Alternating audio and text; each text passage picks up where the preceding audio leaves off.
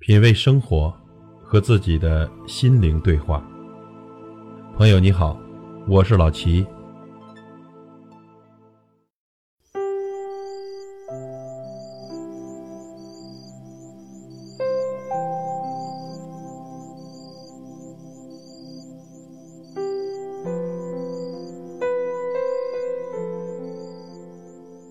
生活中，很多朋友非常在意别人怎么看你。其实，别人怎么看你，这并不重要。重要的是啊，你必须要用一种真实的方式来度过在手指缝之间如雨水一样无法停止下落的时间。你要知道自己将会如何生活，人生要学会沉淀。朋友需要沉淀，时间磨平人的棱角。也沉淀出真正的朋友，一个挚友胜过万贯家财。没有任何道路能通往真诚，因为真诚本身就是道路。朋友就像人民币，有真有假。假朋友在你没事的时候会经常来找你，真朋友在你有事的时候绝对不会远离你。真正的朋友啊，不在于花言巧语，而是关键时刻。拉你的那只手，那些整日围在你身边，让你有些许小欢喜的朋友，不一定是你真正的朋友。走红走紫，走马走灯，不如走个真正的人生。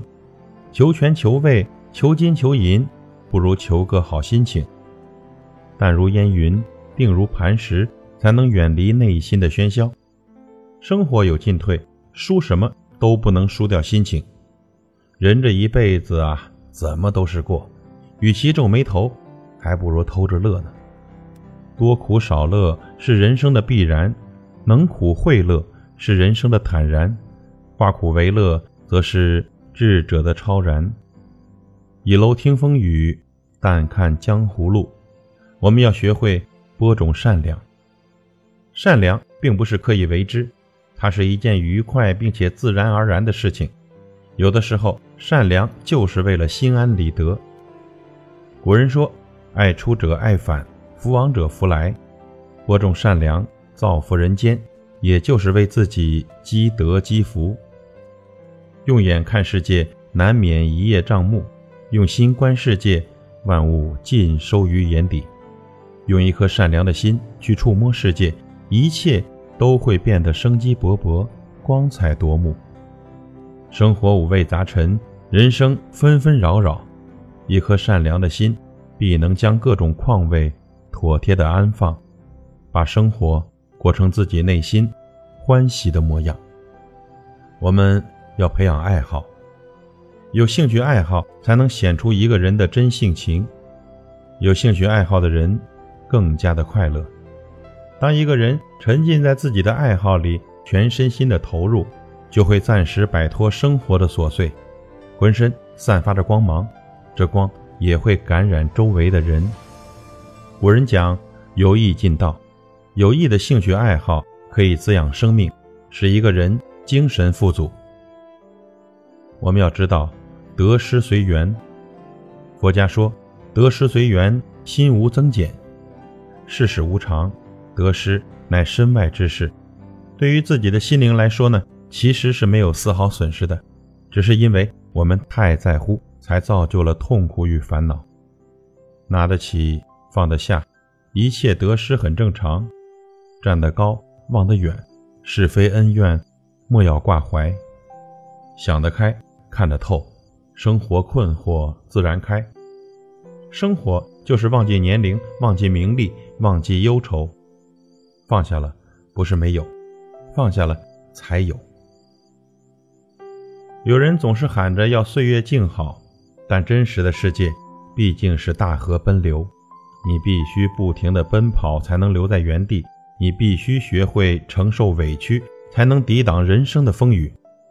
一个成熟的人，不仅要吃得了苦，也要受得了委屈。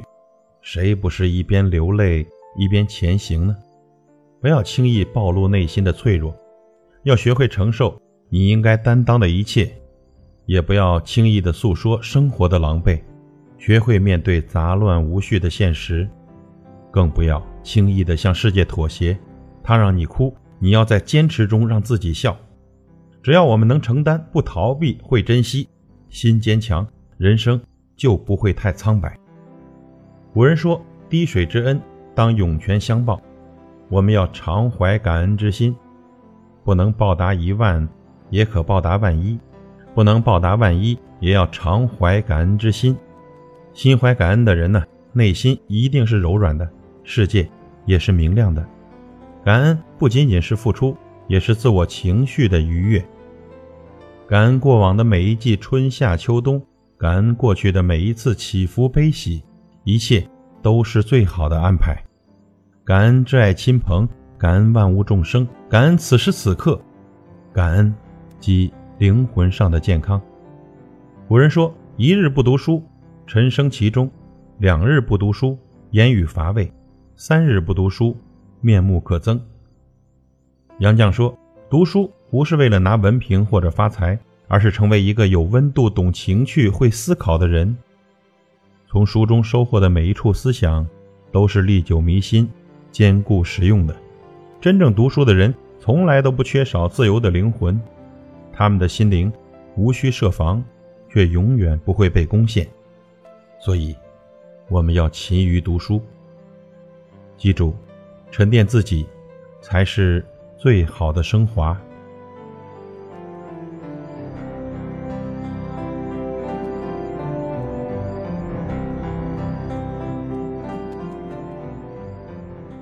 品味生活，和自己的心灵对话。感谢您的收听和陪伴。如果您喜欢我的节目，请推荐给您的朋友。